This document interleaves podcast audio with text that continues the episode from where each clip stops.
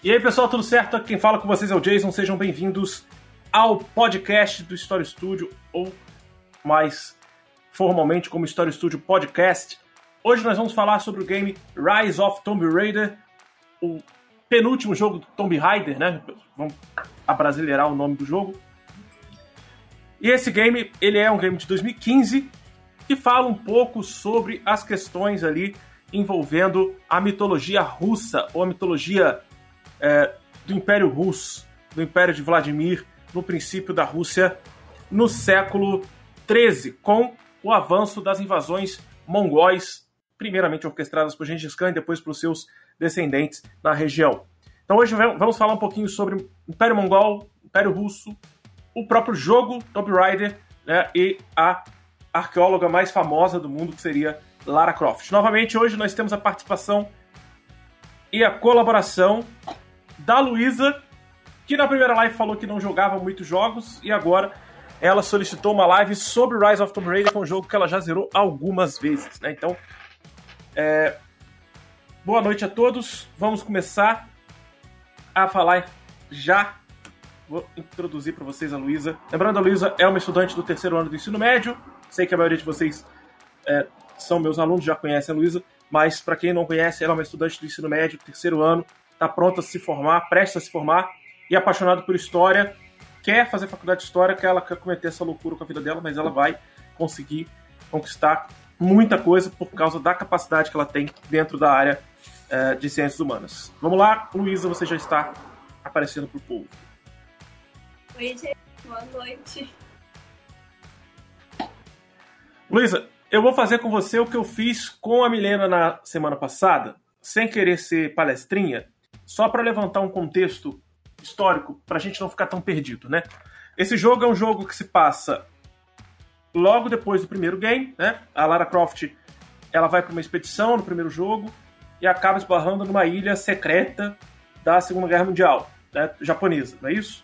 E ela vai encontrar alguns personagens ali da época da, do Japão medieval tem toda a questão mitológica por trás e vai seguir assim. Os outros 14 jogos, se não me engano, 14 jogos que seguiram antes desse, é, a Lara Croft era um personagem muito sexualizado, muito raso. A jogabilidade era dura, entrucada, horrível. Esse é um jogo que teve um investimento de milhares, de milhões de dólares investimento muito sério para fazer o reboot da franquia. Lembrando, a personagem já tinha passado por filmes feitos pela Angelina Jolie, né? inclusive a remodelagem da personagem para ficar mais próxima à Angelina Jolie. Nós tivemos outro problema. Né? Com a, o avanço da tecnologia, o jogo foi ficando atrasado, foi ficando cada vez mais é, precário na situação do gráfico e da jogabilidade. Eu ontem cometi a experiência louca de jogar o primeiro jogo, como eu, eu tenho todos eles. Só não tem o último, que é o Shadow of Tomb Raider, porque não tem a venda na Steam. Eu comprei um pacote da Square Enix ano passado e veio mais de 50 jogos. E entre eles veio todos os, os Tomb Raiders. Fui jogar o primeiro, foi a pior experiência que eu tive na vida, foi jogar o primeiro de novo. Eu já tinha jogado ele lá no Play 1, mas foi uma experiência horrorosa, porque o jogo é muito travado, não tem movimentação de câmera, é extremamente entroncado. Ela tinha um movimento de cambalhota, eu achava super esquisito. Ela dá umas cambalhotas, ela dá umas piruetas no ar. Mas ainda bem que eles fizeram o reboot da série. É, foi em 2013 o reboot da série, se eu não me engano. O primeiro Tomb Raider é incrível. O segundo, até onde eu joguei, também é incrível. Pelo que eu já, já visualizei, assisti algumas gameplays da BRKS Edu, por exemplo. É um jogaço, o segundo. O terceiro eu vi pelo Alan Zoka, também é incrível. Mas o, o, esse segundo, Rise of Tomb Raider, é o que mais se destaca dessa nova, dessa nova geração da franquia. E ela foi perdendo essa característica mais sexualizada, agora ela tem todo um pano de fundo, uma história mais séria, mais coesa, ela é uma personagem guerreira, né? ela vive suja, rasgada, ela se fere no primeiro jogo do reboot, ela sofre um ferimento absurdo logo de cara, né, com um vergalhão atravessando a barriga dela, ela vai mancando, você sente o sofrimento do personagem. Aliás, essa nova parte da franquia é chamada de franquia do, do do sofrimento, a franquia que você consegue sentir o sofrimento do personagem. Ganhou inúmeros prêmios e o Rise of Tomb Raider ele traz né, pra gente um novo contexto diferente do primeiro, né? O primeiro numa ilha japonesa, uma ilha asiática. Esse segundo continua, continua na Ásia, nessa divisa entre a Ásia e a Europa. Mas esse, esse é o contexto geral do game, correto? Me corrija se eu estiver falando alguma bobagem sobre o jogo você jogou mais que eu. Sim, eu não entendo muito de jogo, mas acho que os gráficos, tipo, gráficos são muito maneiros. Eu jogo no PS4, não sei se tem diferença Uhum. tipo, para outras plataformas. Mas, assim, é incrível. E, e outra coisa, eu não gosto de jogo. Normalmente eu não jogo muito, porque o jogo pra mim tem que ter tipo uma cronologia boa. Se não tiver, não me prende. E esse Uhum. jogo eu comecei a jogar assim, de bobeira, e aí quando eu fui entender o que tinha por trás, entendeu? Aí eu comecei a jogar, jogar, jogar, jogar, zerei uma vez. E aí eu joguei de novo. E é muito legal, porque tem que. Do nada, você tem que matar um urso, aí depois tem que matar um lobo. Aí tem. Do nada coloca fogo grego no meio da história, então tem vários itens assim que são muito maneiros. Muito maneiros. Tem vários elementos na história que fazem você sentir uma aflição absurda que você pode morrer a qualquer momento e mostra as imagens dela morrendo, né? E são hilárias, inclusive. A- a- o jeito, os jeitos que ela morre no jogo, se você deixar, se você não fizer da forma correta. Isso eu acho muito interessante também, que é um jogo que poucas vezes acontece é, na, na vida de um, de um videogame, poucas vezes a, a- empresa quer te mostrar o que aconteceria, qual seria a consequência. Né, E mostra. E ela grita o tempo inteiro do jogo, né? Toda vez que ela morre, ela dá um grito, dá uma dó, dá uma aflição se deixar ela morrer. Mas isso já é introduzido nessa nova fase, né? A antiga fase ela, não, ela era praticamente intocável. né? Ela era maravilhosa né? e, e- usava aquelas roupas coladas, minúsculas, que não faziam o menor sentido para uma pessoa que passava as aventuras que ela passava. Essa, já o contexto histórico dessa época, né? o primeiro contexto histórico é a Segunda Guerra Japão, já esse contexto histórico é exatamente aquela região do rio Volga com os Montes Urais, na divisa entre Ásia e Europa. A gente sabe que tecnicamente falando, Ásia e Europa é um continente só, né? É uma única placa tectônica praticamente, é uma única é, região. Tem uma pequena divisão ali entre o Cáucaso e os Montes Urais, mas ainda assim não é nada que de- def- defina de fato a divisão do continente. O que vai definir é mais a questão cultural. E a gente tem que lembrar que quando acontece esse processo, essa história toda da chegada dos mongóis na região da Rússia, O Império Mongol, ele, tipo assim, eu gosto muito de Ásia, né? Tipo, não da Ásia em si, mas da história asiática. Uma história muito bonita muito mais antiga do que a gente pensa. A Mongólia eram tribos, assim como a maioria da Ásia, né? A gente tem até alguns po- povos da Ásia que influenciam na formação do, do Ocidente, né? Que vieram das planícies centrais ali da Ásia e etc. E quem uni- unifica o Mongol, o- a área da Mongólia, né, em um império é Gengis Khan, né, uhum, que todo mundo conhece, não conhece Gengis Khan. Ele é muito famoso. E aí nisso, ele, tipo assim, primeiro ele ataca a China, funciona, tipo, ele consegue, mas ele conquistou Pequim, mas aí depois não deu muito certo. Enfim, aí depois ele começa. Ele vai para aquela área do. Depois um império que tinha na área do, do Uzbequistão, do Turkmenistão, esses anos assim. Eu, tô, eu fiz uma anotação aqui porque são muitos nomes. E aí depois ele. Ele vai. E, e aí nisso. Ele se falece, divide o reino e tudo. E nisso, depois de um tempo, eles decidem invadir a Rússia, porque eles, eles dominaram boa parte do Ocidente, né? A Mongólia é um país grande. Muita gente não conhece, mas é um país muito grande. E... é o 19 maior país do mundo e é o país menos populoso do mundo. É o país com a menor densidade demográfica do mundo. e é famoso por causa dos cavalos, né? Não sei se você sabe disso. Sim, sim. O- Tanto o exército, É uma das melhores. tanto o exército de Gengis Khan, né, quando há, inclusive, essas batalhas contra a Rússia, eles levam cerca de 100 mil cavaleiros. Eles são especializados em caça e cavalo, né? Tanto que eles usavam arco. e flecha. Arco Eles- usavam arco a cavalo, que era algo extremamente difícil, né? Tem muitos, Deixa- muitos livros da literatura que se inspiram nesse detalhe do exército da, do Gengis Khan para escrever sobre povos e etc. Inclusive, é um fato aleatório isso que existe. Ah, e, e a gente tem que pensar também que surge a partir da história de Gengis Khan, que foi um, um líder muito poderoso, muito forte, algumas estruturas é, de formação governamental e também estruturas, como você falou, literárias. Tem o, o- o seriado, né, o Marco Polo, da Netflix, que mostra muito a relação dos cães né, com o, o, a guerra contra a China, né, principalmente contra a China na primeira temporada. Não sei se chega a assistir o restante. Na primeira temporada é uma guerra contra a China. E como Marco Polo, sendo um comerciante europeu, a, colabora com o avanço é, militar do Gengis Khan. O Império, o Império Mongol ele já foi gigantesco, né? Ele atinge a Rússia, vai atingir o Oriente Médio, vai atingir a Índia, a Ásia, quase, quase. O leste europeu quase todo, né? Quase o leste europeu todo. Vai pegar boa parte da, da China. Aliás, o grande, a grande luta de Gengis Khan é contra a China. E ele começa a se virar contra a Rússia e avançar contra a Rússia posteriormente. E o mais interessante é que, após a morte dele, aí o Morelli deu uma, deu uma fala aqui, ó. Os Dothraki são inspirados neles, né? Os Dothraki, Dothraki do Game of Thrones são inspirados neles, sim. É claramente é uma inspiração aos mongóis.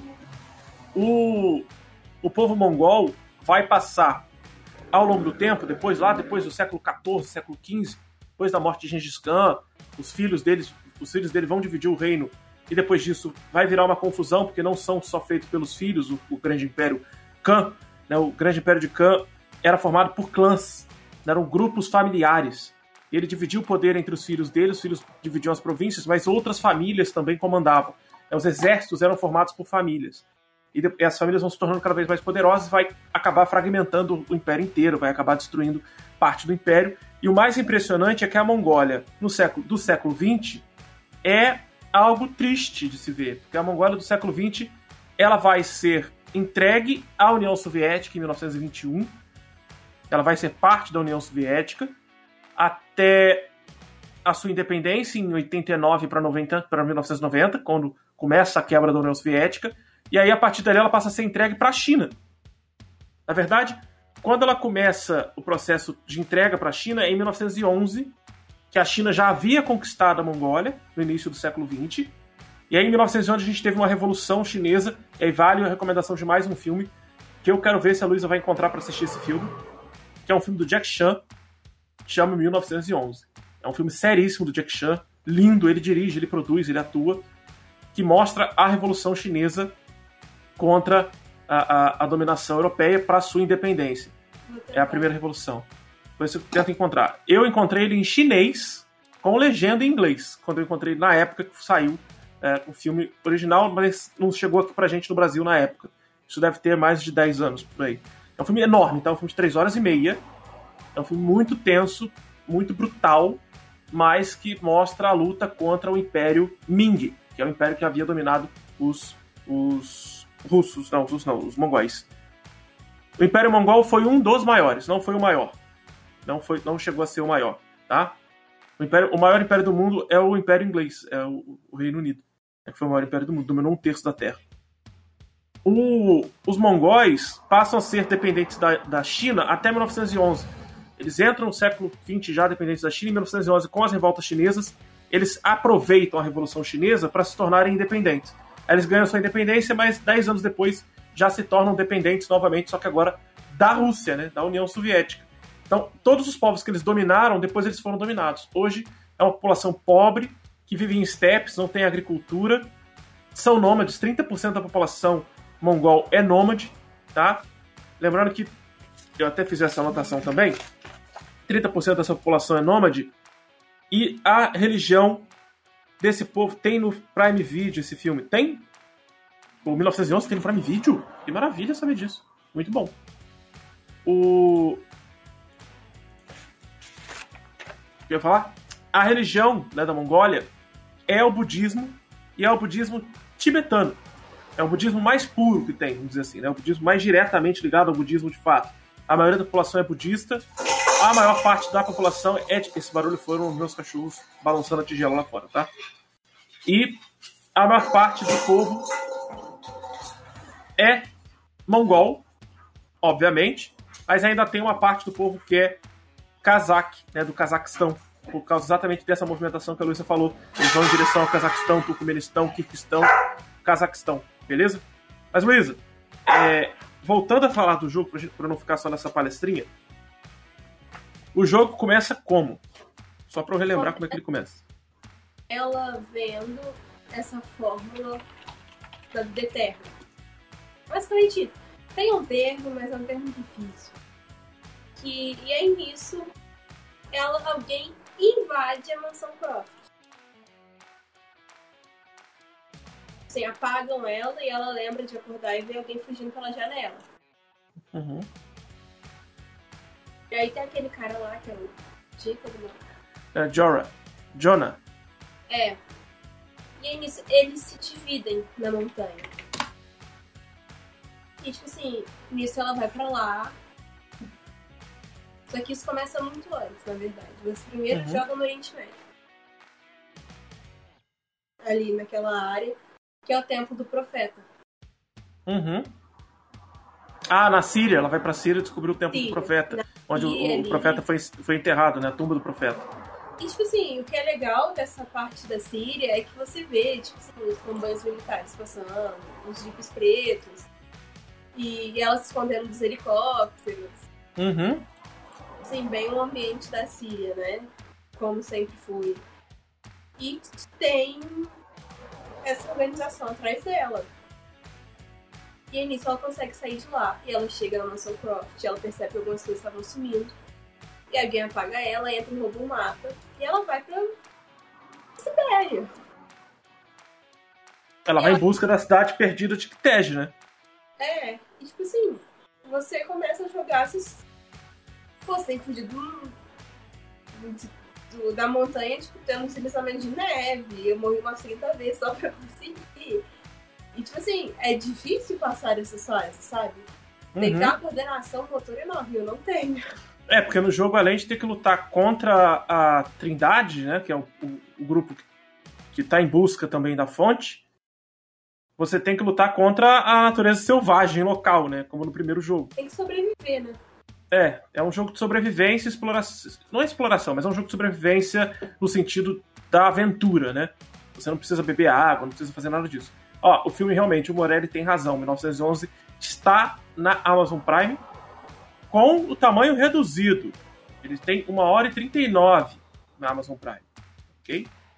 Com o tamanho reduzido. Deve ter tido aí alguma uma treta com o governo chinês para poder lançar isso aí, é, esse filme e por isso teve um tamanho reduzido. Eu, quando eu assisti, eu tenho ele aqui, salvo em algum canto, ele tinha 3 horas e meia. Tiraram duas horas de filme aí. Vamos descobrir por quê. Depois eu vou assistir. E vou tentar comparar. Eu vou trazer isso depois numa, numa próxima oportunidade. O...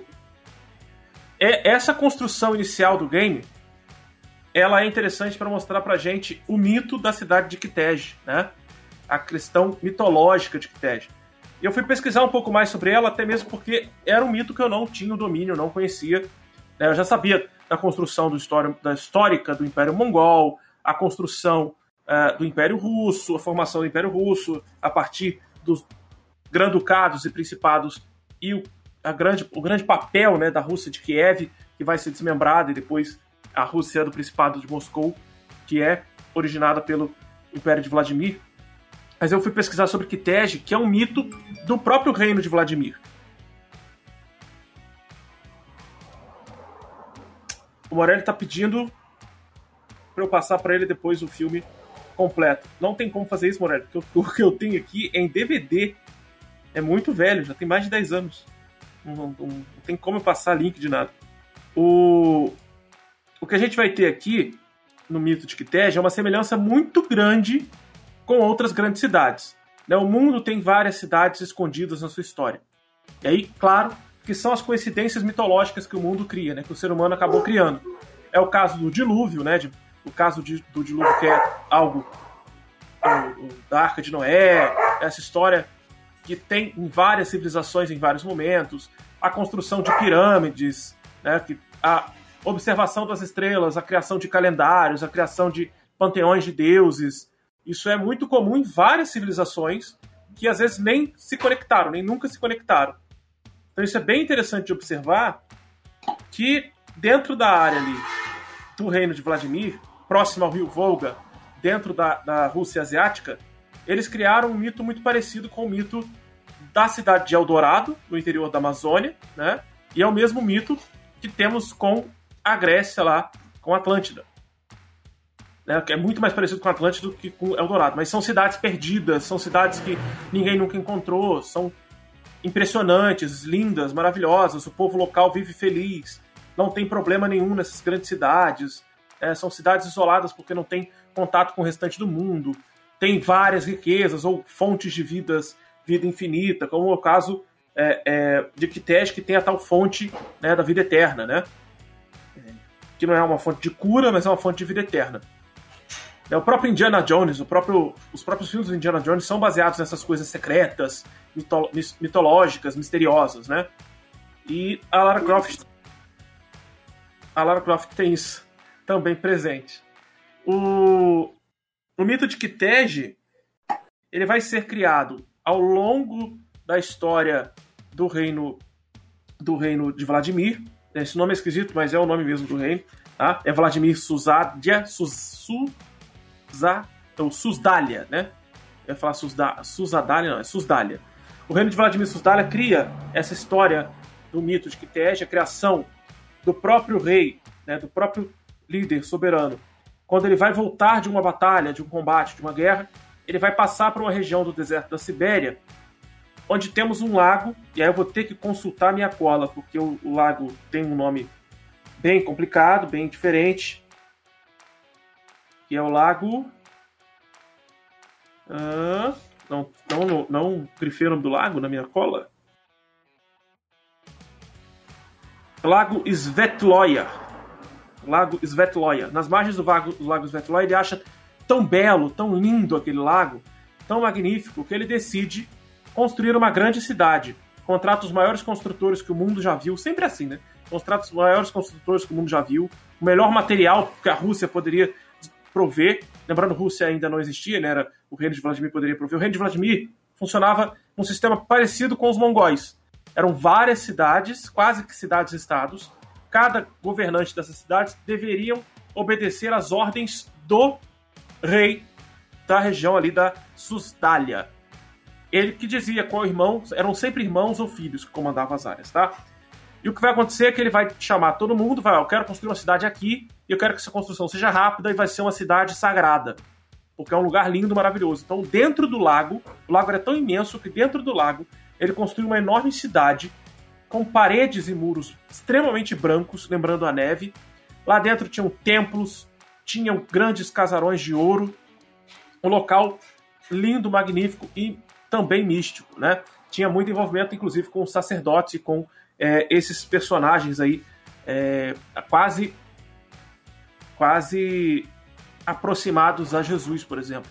É, quando a gente pega as imagens retratadas no jogo, as pinturas que aparecem no jogo, lembra muito as pinturas da, da época de Constantino, as pinturas ali que retratam o cristianismo, que depois vai virar a igreja é, católica ortodoxa, né, a igreja cristã ortodoxa, do, que é oriental, que, é, que os russos seguem muito até hoje. Né?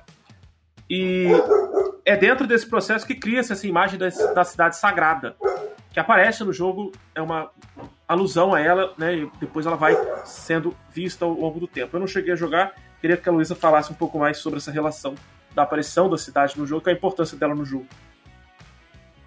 No jogo, a gente encontra muito a. A Sibéria é um lugar que pouca gente já tentou invadir, já invadiu, já morou, né? Uhum. É muito pouco povoado. Mas assim, você vê muito a mistura, tipo, dos acampamentos mongóis, porque chegaram a dominar algumas áreas de acampamento.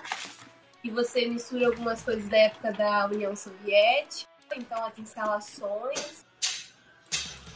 E você, o que eu mais vi, assim, é os relatos dos seguidores do, profeta. Uhum. Profeta, né? Ou os cavaleiros da Ordem do Profeta, ou até da, dos cavaleiros da Trindade, há uns milhares de anos. E quando você chega lá, você chega lá você encontra os nativos da Sibéria. O povo nativo da Sibéria. Que lutou contra uhum. a da URSSE. RSSE. O RSS. Uhum. E, e ali eles estão tentando defender não o tempo, não a, a forma, o, da imortalidade lá. Eles estão tentando defender a Sibéria. Uhum. Porque por algum motivo a Trindade acha que eles sabem onde fica, e eles realmente sabem. Mas o que eles sabem é que existem os imortais. Uhum. Que é, os seguidores do profeta tomaram e defendem isso a ferro e fogo. Só que nisso, quando a Lara descobre isso tudo no jogo, é porque ela, o Jacob estava preso junto com ela. O Jacob era um dos líderes dessa rebelião dos nativos. E ela fala, Jacob, eu tenho que entrar. Eu achei, eu, eu achei que eles iriam fazer um papo romântico no momento do jogo. Mas não era, no final. É, e aí a filha do Jacob dá pra ela um mapa. Olha, esse mapa aqui é onde chegam até os imortais. Você vai chegar até a catedral, que é onde eles chamam. Uhum. E quando você chega na catedral, você vê aquela assistente do Dr. Croft. Uhum. Que ela traiu, ela é da Trindade. Uhum. E os homens tentando entrar lá. Enfim, aí eu só sei que ela se, a Lara se pega com essa moça. E aí você tem que passar. Que você cai num buraco. Eles quebram uma parte do, início da catedral. E quando. Essa é a pior parte pra mim. Porque você. É, porque a Lara fala assim: que cheiro forte. Lembra cheiro de carne queimada. Parece os da Trindade tentaram invadir a catedral, os mortais lançaram fogo grego. Uhum. É horrorosa a cena, entendeu? Hum. Pô, aí você tá descendo lá, tipo, aquele corredor de, de corpos. E, pô, do nada, o cara tá, tá morto ainda, ele segura assim. E, tipo, cara, eu tomei tanto susto nessa cena.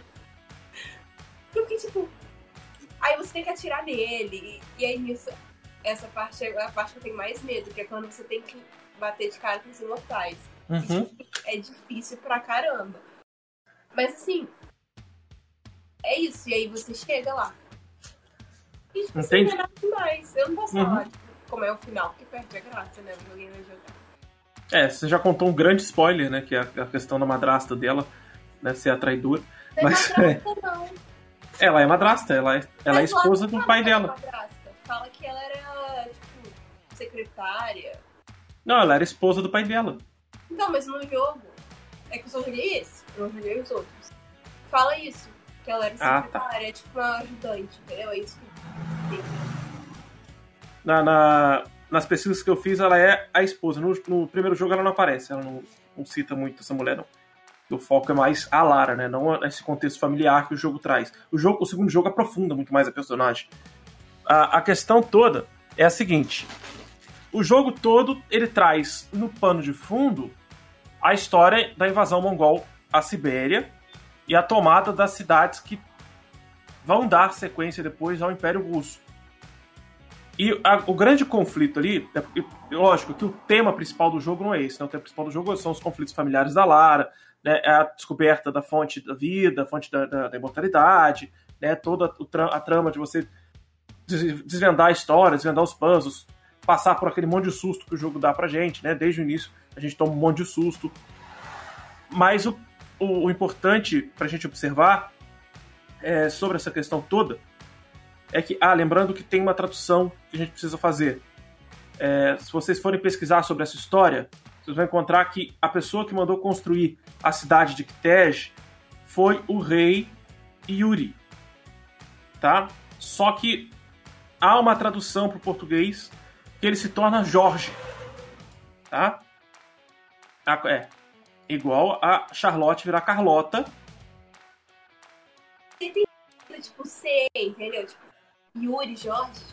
É. É igual William, é Guilherme. Na tradução para o português a, a Rainha Elizabeth, na tradução português, é Isabel. Então a gente tem algumas. É, tem, tem essa tradução e é, e é usada ainda. Então, o rei George, o rei Jorge, é, do reino de Vladimir, da Susdália, ele tem um papel muito importante, porque quando o pai dele morre, decide que ele vai ser o rei, e o irmão vai ficar como regente em algumas das cidades. O que vai acontecer é que o rei o irmão fica bravo, se une aos inimigos e derruba ele do trono. E toma o trono. Dois anos depois ele morre e o próprio Jorge volta ao poder colocando os outros irmãos nas outras cidades, os filhos, como o pai tinha desejado. Isso gerou um enfraquecimento muito grande dessa região. E o Gengis Khan já tinha percebido isso, já tinha percebido que havia uma grande fraqueza naquela área e que aquela área tinha a famosa cidade de Kitej. O que ele queria buscar? A imortalidade. Ele era um megalomaníaco, ele havia dominado a China. Cidade de Kitej, é com J no final, é K-I-T-E-J. Essa cidade, ela vai chamar a atenção do Gengis Khan porque ele é um cara megalomaníaco, dono de um grande império, tinha alguns filhos, tinha medo de perder o trono, tinha medo não de perder batalhas ou perder o império, isso ele tinha garantia. Ele sabia que ele tinha condições de sustentar, porque ele era um guerreiro, além de ser um, um grande imperador, ele era um guerreiro. Tanto que na batalha inicial, a primeira batalha, em 1227, quando os mongóis invadem a primeira vez a região de Vladimir, eles vão em busca da cidade de Kitej, vão em busca de enfraquecer a região e saquear a região. O povo de Vladimir já sabia da chegada dos mongóis, porque alguns comerciantes. Lembra, essa época é uma época de muito comércio. É uma época que ainda tinha muita troca dentro do, da área asiática. Lembrando que a Europa medieval não tinha comércio, né? O comércio era pequeno entre feudo, de feudo para feudo. Não tinha o comércio da forma que a gente vai ter depois na Idade Moderna. Foi uma tribo de nômade, né? Os humanos, eu acho que eles usaram eles. Que eles viviam na fronteira da, entre a Rússia ali e a parte, né? Eles viviam naquela fronteira ali. É, eles viviam naquela região que você chamou de região de Ão, né? Essa região da fronteira da Ásia com a Europa, onde tem Cazaquistão, Turcomenistão, Kirguistão, eles viviam naquela região como nômades e como comerciantes. E eles vão passar por ali, por, por Vladimir, vão avisar, ó, os, os caras estão chegando aí, eles não chegam para saquear, eles chegam para matar, tacar fogo e tomar os seus lugares. Vão matar a sua família, eles não querem ficar nem com as mulheres para estuprar. Exército, os exércitos medievais tinham isso, né? Parte do saque, parte dos espólios de guerra eram as mulheres que eram estupradas. E nem isso os mongóis faziam, eles matavam mesmo. Não queriam nem saber. Porque o objetivo era a conquista e a dominação do território, principalmente. O que Vladimir, né, o, o, rei Jorge, não vai acreditar. Quando a primeira cidade é atacada, ele vai enviar uma quantidade de soldados tão ridícula, mas tão ridícula, que vai assustar os outros irmãos dele, que vão enviar uma outra quantidade, só que não vai chegar a tempo. Vão ser completamente derrotados. Os os soberanos ainda vão sobreviver, né? Ele e os irmãos ainda sobrevivem. Algumas tropas mais de elite também sobrevivem. Os mongóis saqueiam tudo que tem que saquear e vão embora. Só voltam 13 anos depois, quando todo o reino de Vladimir já estava em conflito geral. A gente tem que lembrar que antes do reino de Vladimir existia um, uma região chamada de Rússia de Kiev, né, que começava lá na Ucrânia e vinha se estendendo para dentro do rio Volga. Essa Rússia de Kiev, ela vivia em competição com a Bulgária, é uma Bulgária, Bulgária do Volga, né, que tem a ver com o rio Volga. Eles vão entrar em conflito direto, vai gerar uma fragilidade da região, que vai dar estabilidade para o pessoal lá da Susdália, né, do Vladimir. O Vladimir vai entrar em conflito entre eles mesmos, né, e também por causa da devastação mongol, e vão acabar enfraquecidos, né, facilitando o acesso da Mongólia naquele território. Mas antes disso tudo acontecer, a gente tem que lembrar que esse nome russo, Rússia, você sabe de onde veio? Antes disso tudo acontecer, existiam uns caras lá na Escandinávia, o povo escandinavo, que tinha a prática que a gente chama de viking, né?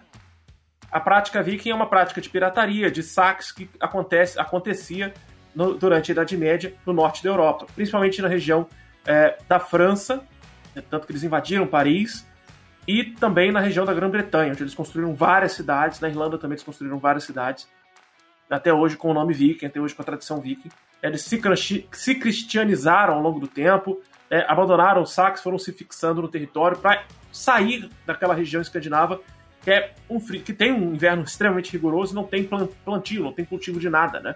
É muito difícil sobrevivência lá. Então o vikinado acontece dessa forma. E uma das experiências deles foi ir para a região oposta, não ir para a direção do Oceano Atlântico, mas sim para outra região, que é a região da Rússia eles vão entrar no território, vão entrar no rio Volga e vão passar a navegar pelo rio Volga. Nas navegações pelo rio Volga, eles vão encontrar alguns povos que já moravam por lá, que é o povo indo-europeu, que já morava por ali. São antigos povos bárbaros né, da, época, da época da antiguidade. E esses povos conhecem eles. Oi? são antepassados dos nativos da Sibéria. Isso. Mas não só da Sibéria, ainda tinha povos ali na região da Ucrânia, alguns povos na região ali do Mar Negro, do Mar Cáspio, ali naquela área entre uh, a Rússia e a Ásia, ali na Geórgia, Armênia, aquela região. Eles vão passar por ali pelo rio Volga e vão acabar encontrando essas pessoas. E essas pessoas não sabiam falar escandinavo, não sabiam falar é, viking. Eles nomearam essa, esse povo de Rus. Esse era o povo Rus. Então o povo Rus é o povo da Rússia. Eles não vão conseguir ter tempo hábil para voltar, para retornar para a Escandinávia. Eles vão acabar se fixando naquele território. E se desmembram bastante da cultura viking, da cultura da Escandinávia. Eles vão se misturar bastante com esse povo indo-europeu, então o nome russo, Rússia, vem de um povo descendente dos vikings. Tá? Então os russos são os, os vikings, né? Assim, não muito, mas eles são descendentes desse povo viking. Tá? Assim como os noruegueses e suecos, né? Mas eles também são. E é daí que começam a surgir os primeiros reinos, as primeiras cidades, né? a, a Rússia de Kiev, o Principado de Vladimir, que vira depois Grande Principado de Moscou. Eles vão ser os caras que vão criar a cidade de Moscou como ela é hoje, tá? E aí a história toda gira em torno da tal cidade, voltando a ela, Kitesh. Você pesquisou sobre o que, que os mongóis fizeram quando eles descobriram, ou se eles conseguiram descobrir Kitesh?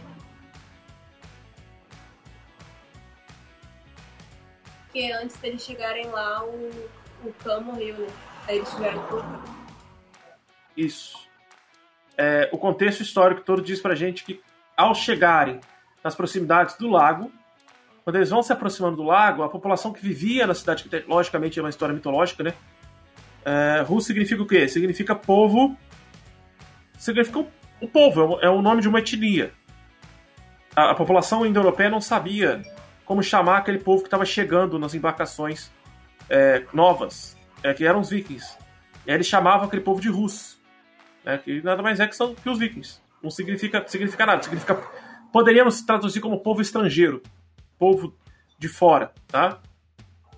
É, esse formato da construção da cidade no meio de um lago, né, dificultaria algumas invasões. Só que os mongóis usavam armas de cerco chinesas. Eles conquistaram a China e usavam boa parte das armas de cerco chinesas, pesadas, brutas, prontas para derrubar qualquer coisa. Eles foram em direção a Kitej para derrubar a cidade e para tomar a cidade, para derrubar a muralha e conseguir entrar na cidade. O povo de lá, sabendo disso, entrou em vigília e oração em volta da cidade, abraçaram a cidade, entraram em vigília e oração. Falando seríssimo.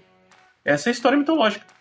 E a partir das orações deles, eles receberam duas bênçãos do profeta, do tal profeta imortal. A primeira bênção é que, de repente, começaram a surgir jatos de água pela cidade. As fontes da cidade começaram a jorrar água. E a cidade começou a ser engolida pela água.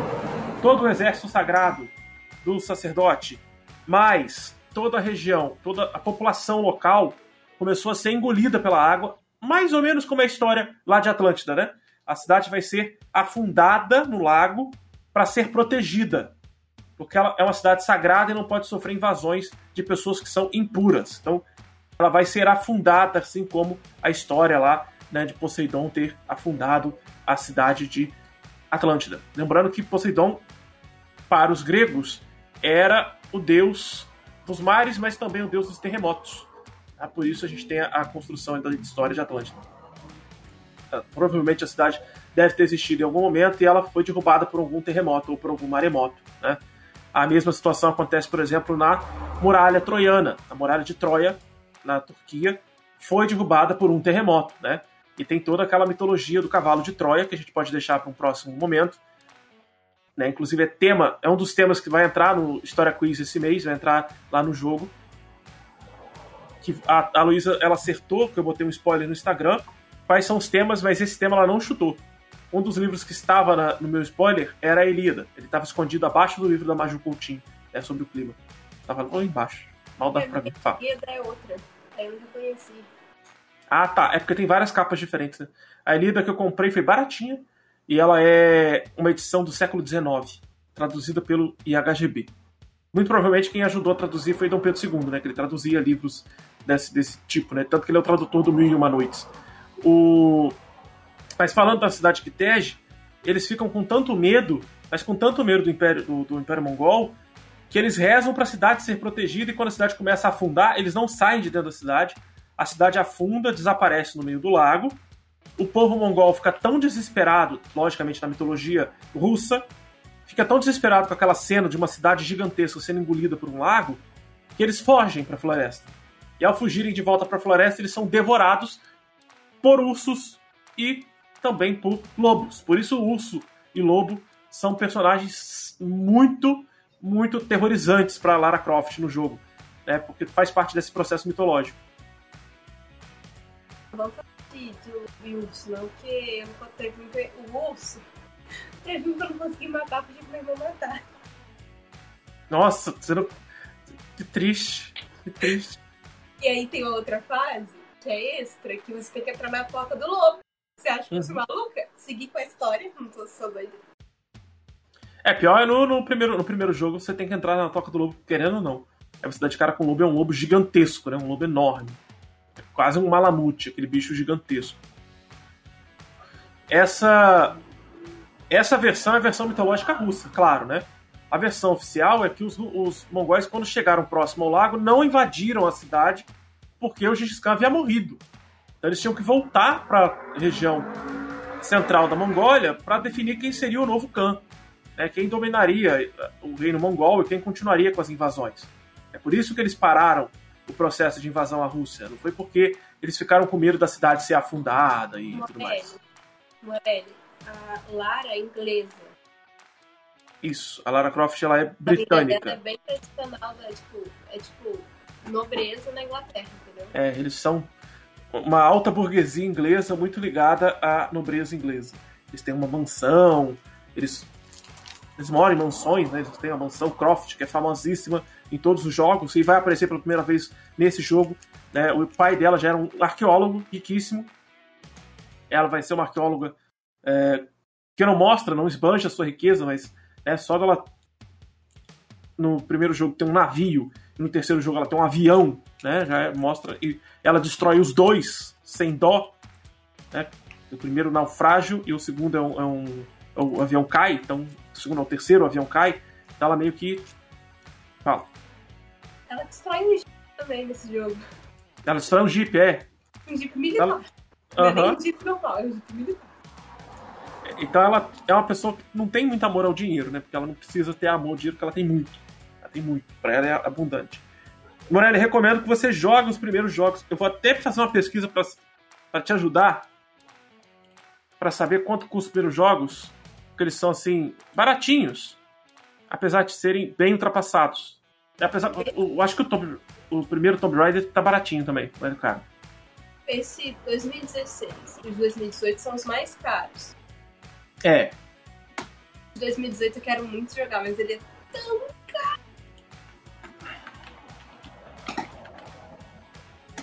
Não tem mais Tomb Raider pra mim? Tem, lógico que tem. Ó. O primeiro Tomb Raider da nova geração, Aurélio, ele tá custando R$ 34,99 na Steam, ele é de 2013. O Rise of Tomb Raider, que é esse que a gente tá falando hoje aqui no podcast, custa 85 reais na Steam, tá? Na Steam. Claro que você vai poder pegar períodos de promoção. Ele é de 9 de fevereiro de 2016. O último é de 2018 e ele nem tem a venda na Steam. Ele tá vendendo em outros lugares. Se eu não me engano, ele vende na Epic, mas aqui ele não vende. Não. Mas eu. Eu, Oi? pelo que eu pesquisei, tem só pro, pro Microsoft Windows, PlayStation 4 e Xbox One. Sim, sim. Mas aí, na plataforma mas não da. Vende nessas, nessas plataformas. Nas outras plataformas deve vender, porque não sei o que, que eles arrumaram que não tem na Steam no último, que é o Shadow of Tomb Raider. Mas, por exemplo, o Tomb Raider 1, caso você queira jogar algum, algum Tomb Raider, ele custa R$12,99. Não recomendo jogar porque ele é bem ultrapassado, mas ele custa R$12,99. Ah tá, aí complica, aí não ter equipamento para rodar é difícil mesmo, é complicado. Mas se você tiver um PlayStation, um Xbox, às vezes você consegue comprar. Tem que ser um PlayStation 4 ou um Xbox One que são jogos mais recentes. Tem gente querendo me adicionar na, na Epic, não vou aceitar. Em 2016, a Maria Fernanda, formou ano passado, uhum. ela tá uhum, sim. 360. Ah, sim, então, legal. Esse, esse... que eu tenho, mas que roda, assim, é, tem bem menos, tipo, item e tal. do que o meu, entendeu? Mas tem. Ah, então tem, então existe, beleza, então é bom saber que existe.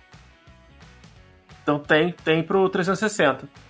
O de 2013 eu joguei duas vezes, zerei duas vezes pelo 360. Que é, né, um, é um jogo que tem menos, menos recurso também.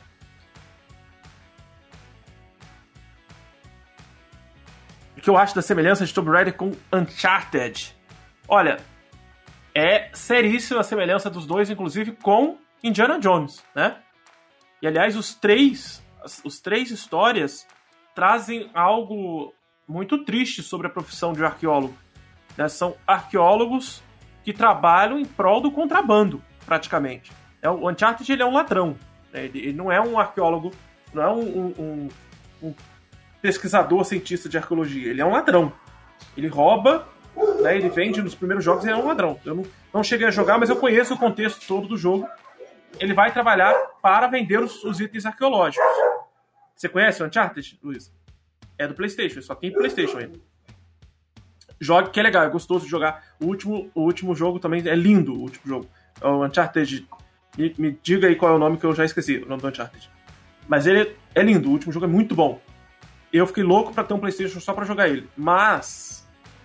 Aí é, é a redenção dele, ele tá deixando de ser ladrão. É um jogo de ação e aventura, tem tiro, porrada e bomba, mas é um jogo que não valoriza em nada a profissão do arqueólogo.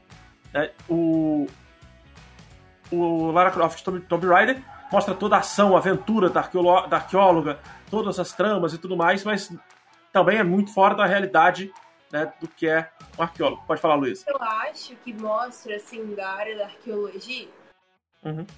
é que, tipo assim, você tem algumas runas, cartas, é, tem algumas entalhações em pedra de grego, é, o próprio o russo mais antigo, né? É, do, da, da, língua mongoliana ali, do dialeto. Então você tem que ler aquilo para você conseguir ler algumas coisas. Sim, então, sim, mas... só esse lado, assim, de resto... Esse, esse Tomb Raider... Eu não me esse... falar dela ser arqueóloga, situação esses Tomb Raiders mais novos mostram muito mais da arqueologia. Ah, você tem que encontrar artefatos, os artefatos que você encontra, eles te ajudam a entender o idioma, entender a língua, para você desvendar uma, um, outro, um outro item, né, um outro ponto da história. Ele tem muito mais da arqueologia do que o Uncharted, por exemplo, que é só um ladrão. Tanto que é o nome ali, ó, nosso colega lembrou, que é Uncharted 4 The Thief's End, ou seja, o fim do ladrão. Não, é o fim dos roubos. Ele vai deixar de ser ladrão no 4. Tanto que é o fim da história do Uncharted, né? Tem uma, tem uma continuação, mas é uma continuação meio mequetrefe. O... E já o Indiana Jones, ele é um fanfarrão. Nada mais é que o 007 da arqueologia. Tanto que é com esse objetivo que o, o Spielberg e o George Lucas criam. Eles querem criar o 007, mas com uma aventura. E eles são apaixonados por. O George Lucas é apaixonado por arqueologia, apesar de ter criado o, o Star Wars, né? Ele é apaixonado por arqueologia. E ele vai criar o personagem Indiana Jones junto com Steven Spielberg, né? Os dois aí, a parceria dos dois, dois cineastas aí brilhantes, premiados no, nos Estados Unidos. E eles criam Indiana Jones para ser um herói americano, né? Os Estados Unidos descobrindo, desvendando pontos históricos da humanidade, salvando a humanidade. Sempre o Indiana Jones vai salvar a humanidade, né?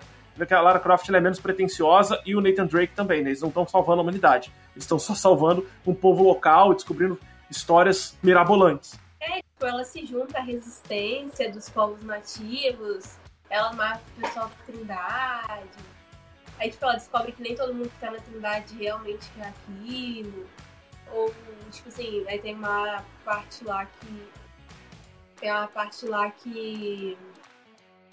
É muito engraçado que, que ela fala, que ela que ela é meio mesquinha, né? Ela, uhum. ela é bem mesquinha. Que ela vira pro Jacob, que é um dos nativos, e fala: Mas é o meu destino. Ela, ela é muito. a tomar aquela merda, entendeu? Ela é muito. Diria Ariana. Ela, ela foca ali no objetivo dele, dane-se quem tá na frente dela. Né? E ela tem essa questão de ser pirracenta, mesquinha. Mas ela tem o lado positivo de ajudar as pessoas, de, de quem ela gosta, ela participa para cima para ajudar. Outra coisa que é um ponto forte em alguns Tomb Raider são os cenários de ambientação criados no jogo. Isso aí foi um comentário agora ao vivo no YouTube. Para quem está assistindo o podcast gravado, nós estamos ao vivo agora, é, no momento da gravação desse podcast. É verdade, né? É, é lindo, o, o jogo é lindo. Outros, mas esse, assim, é maravilhoso. O jogo é maravilhoso. Você, quando, quando você começa lá na neve com o Jonah, né? Você sai da primeira caverna, né? Que tanto é, é, é uma das imagens, é a imagem que eu coloquei na capa desse, desse podcast, a imagem que eu coloquei para divulgar no Instagram, né? Ela com a, com a tocha na mão dentro de uma caverna. Quando você sai, e ela não usa tocha no jogo, ela usa um, um aquela, aquela barrinha de iluminar, né? Aquela barrinha que quebra para iluminar. É, logo no início, ela usa uma barrinha, aquela barrinha que quebra para poder ficar acesa de neon. Ela sai com o Jonah da, de dentro da, da caverna, você vê a neve, você vê o cenário imenso, gigantesco, lindo, maravilhoso.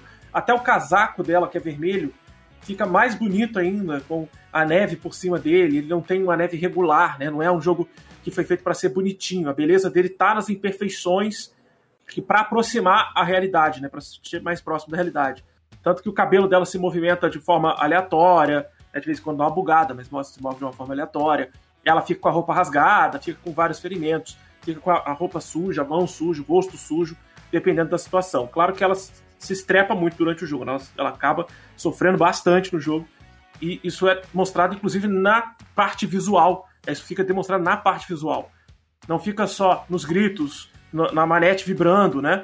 É, eu jogo no controle, pelo PC eu jogo no controle, então ela vibra. Não, você não tem só essa sensação, você também consegue olhar para ela e ver que ela tá totalmente arrebentada, tadinha. Ele fala aqui de novo, mais um comentário útil, ó.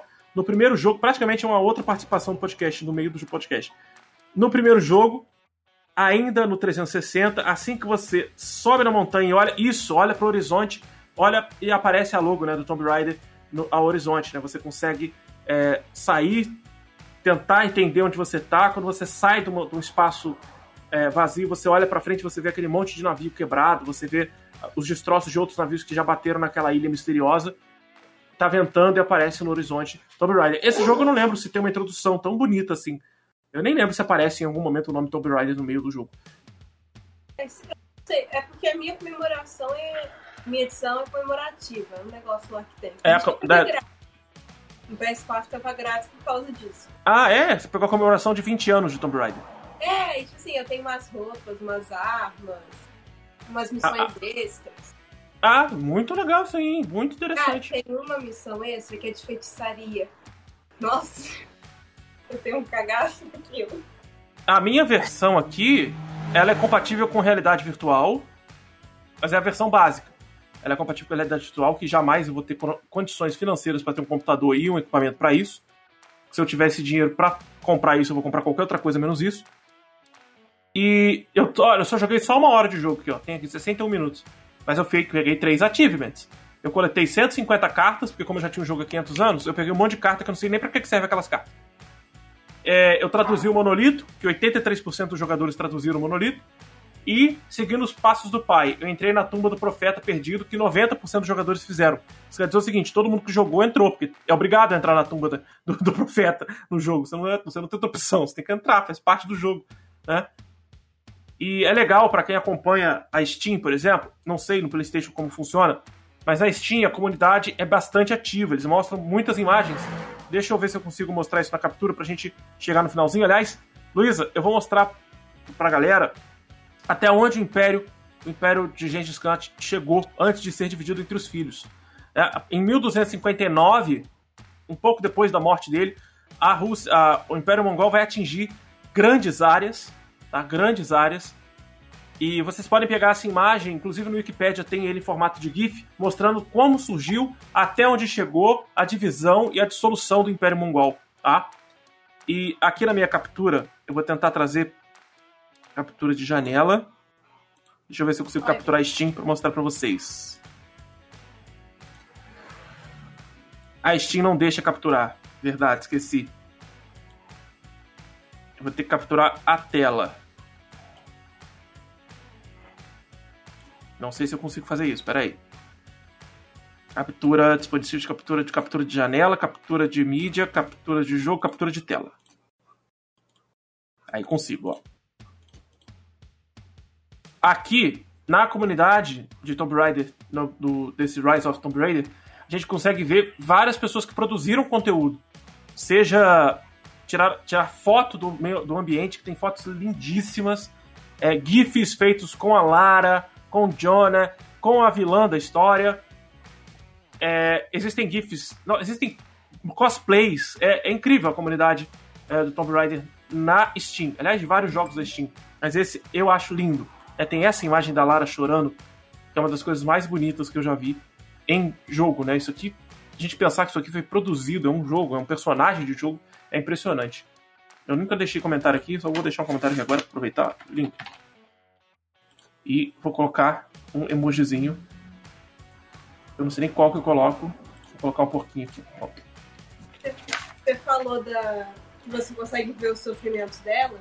Uhum. Tem uma parte eu, no caso, eu, escolhi, eu escolhi fazer essa missão. Que você para. Eu acho que aquilo ali era tipo um lago que gelou. Uhum. Tem um barco, vários barcos abandonados lá, que eu acho que tipo, a invasão na hora que eles os, mongol, os mongólios invadiram ali, os mongols, os mongols invadiram uhum. ali, eles deixaram ali, e você tem que passar, você tem que nadar na água. Hum. Na água na Sibéria, isso é um negócio louco. E você, e eu, no caso, eu lembro que eu afoguei umas três vezes e eu fiquei nervosa, tipo, porque tipo, a sua visão começa a ficar vermelha. Ah, é, sim, por causa do frio é, extremo, né? É apavorante. Mas assim, é muito legal. Muito legal. O... Tô recebendo um pedido de amizade aqui. Só pra ficar a citação aqui na live e também no, no podcast, é, por favor, me lembre qual é o seu nome. O, o, o Pilter aqui que tá comentando é aluno, é meu aluno também, só que eu queria lembrar o seu nome, que você não põe o seu nome aqui no nick, porque você tá me adicionando na Steam, eu queria saber aqui também, todo mundo ficar sabendo o seu nome certinho. Olha só, é, agora, sobre a cidade de Kitege, você sabia que ela muito provavelmente existiu. Sabia dessa? Como que a gente sabe disso? Arqueólogos do século XVIII foram pesquisar o lago, logicamente no período do verão, onde a água do lago está mais abaixo e onde eles conseguem resistir ao frio, porque na Sibéria o frio chega a menos 50, menos 60 graus. Então eles foram pesquisar e descobriram várias ruínas. Várias ruínas.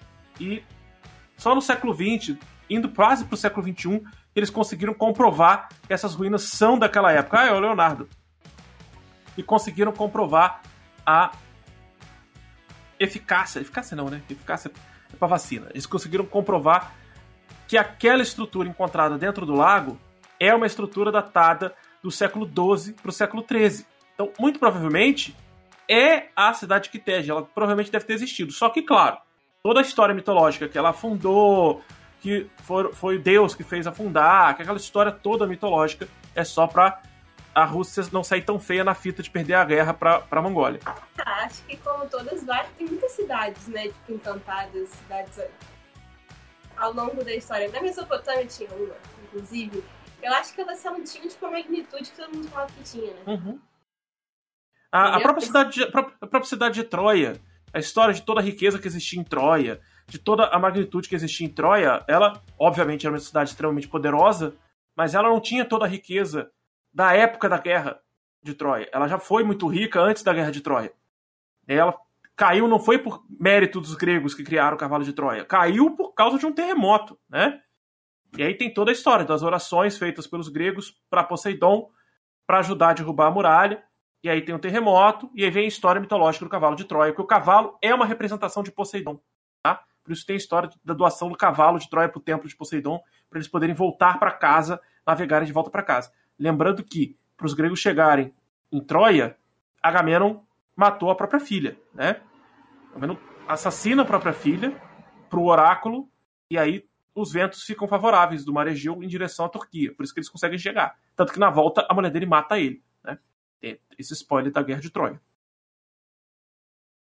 Uh, os Hunos têm algo em comum com os mongóis? Sim. Os Hunos são um povo asiático, mais precisamente indo-europeu, do norte da Sibéria. Tem algumas características em comum, sim. Tá? O... O que foi citado pelo Morelli anteriormente é que o pessoal lá, os Dothraki do Game of Thrones, tem uma relação com os mongóis e também com os hunos, tá? Os mongóis eles são quase que descendentes do povo huno. Eles têm algumas características mais é, fortes do povo asiático, né? Os olhos são mais puxados, o rosto é mais arredondado do que os hunos. Os hunos tinham um rosto mais fino e o olho um pouco menos puxado, mas ainda tinha o olho puxado, tá? Fala. Sim, a gente tem que pensar que, por exemplo, a civilização ocidental começa a Mesopotâmia. A maioria dos povos vieram da planície asiática.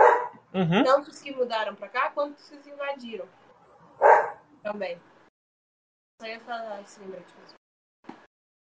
Posso encerrar? Tem mais alguma coisa a dizer?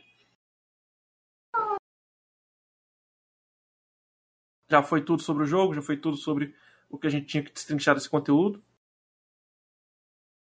O jogo é uma missão de. Ah, você gosta de atirar nas pessoas? Tipo, é legal. Ah, se você gosta de matar pessoas, também é um jogo interessante. Matar pessoas. Você não vai sair desenfreadamente matando igual GTA, mas é um jogo legal porque você sente a morte da pessoa. Não, e você tem que, tipo assim, dependendo do lugar, são 30 homens e a Lara. Uhum. Você tem que ter uma estratégia. Tipo, tem que tentar manejar tipo, um rifle de caça, uma metralhadora e um arco ao mesmo tempo. Tipo, onde que você vai encaixar aquilo? É muito legal. Muito legal. O, o Pedro tinha feito a pergunta dos Hunos em relação aos mongóis, e agora o Leonardo, para encerrar a última pergunta, é sobre os mongóis, se eles tinham uma mitologia, se eles tinham uma religião. Eles tinham. A mitologia deles era voltada principalmente para o Khan. Tá? O Khan ele era quase que um deus vivo para eles. Por isso ele conseguia agregar tantas pessoas e ser tão poderoso. É, inclusive tem uma cena maravilhosa no no Marco Polo, na série Marco Polo, em que eles soltam, não sei se você já viu isso, uma forma que eles descobriram de invadir uma cidade chinesa foi enviar passarinhos pegando fogo em direção à cidade. Eles atearam fogo nas gaiolas que estavam os pássaros e soltaram os pássaros em direção ao exército inimigo. Uma forma de espantar, assustar e atear fogo no, no, no exército inimigo. É algo extremamente cruel. Eles não tinham menor pudor para isso. Mas porque tudo era o Khan. Né? O Khan era algo divino para eles. Era uma grande divindade. Grande e gorda, né? porque ele era também um homem que comia muito. E alimentação na Idade Média significava riqueza. Não só terra, mas alimento na Idade Média era riqueza. Tanto que quando a gente fala de pessoa obesa na Idade Média, porque a pessoa era muito rica. Muito rica e tinha muitos servos e explorava muitas pessoas. É, é, a obesidade nessa época tinha essa relação. Né? O, que obviamente vai sendo mudada ao longo do tempo. E é isso tudo que a gente tinha a dizer sobre essa relação toda da Mongólia com a Rússia e com o jogo Rise of Tomb Raider nessa sexta-feira quente que está fazendo hoje, nesse dia 12 de março. É, fomos, finalizamos o terceiro episódio, estamos encaminhando para o quarto episódio. Semana que vem eu aviso para vocês qual será o tema, já estou definindo o tema. Aliás, será um tema dedicado agora à história mais moderna. Vamos falar de século XX na semana que vem, é, com mais um outro convidado. Semana que vem não será a Luísa, será uma outra pessoa, ela está descobrindo isso agora. Mas se ela quiser participar do tema da semana que vem, pode participar. Fala, Luísa. Oi? Você me falou outro dia que não era eu. Ah, é? Já tinha contado? Então tá. Mas se você quiser participar da semana que vem, tem um espaço aqui embaixo para colocar mais uma pessoa aqui. A gente fica os três discutindo o tema. Eu ainda vou transmitir o tema para o pessoal na semana que vem. Pessoal que está escutando, muito obrigado por ter escutado até aqui. Você é um guerreiro, ficou aqui uma hora ouvindo a nossa história. É... Vejo vocês na próxima. Bom final de semana a todos. Você que está ouvindo gravado, tenha um ótimo dia. E se quiserem sugerir temas, participar do podcast, estaremos ao vivo toda sexta-feira, a partir das 19 horas, entre 19 e 20 e 30, entre 19 horas e 8 e meia, tá?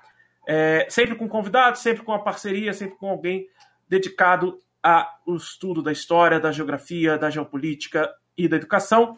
Então, por isso, quem quiser participar, pode vir participar. Hoje a gente teve participação da Luísa novamente e a participação no chat do Leonardo e do Morelli. Também são meus alunos. Eles participaram, me pegaram de surpresa aqui na participação, fizeram perguntas muito legais. Muito obrigado pela participação de vocês. Obrigado, Luísa, por mais uma participação. Obrigado, meninos. A gente se vê na próxima e tchau, tchau. Pode, pode dar tchau, Luiz, se quiser. Tchau, gente. Até a próxima.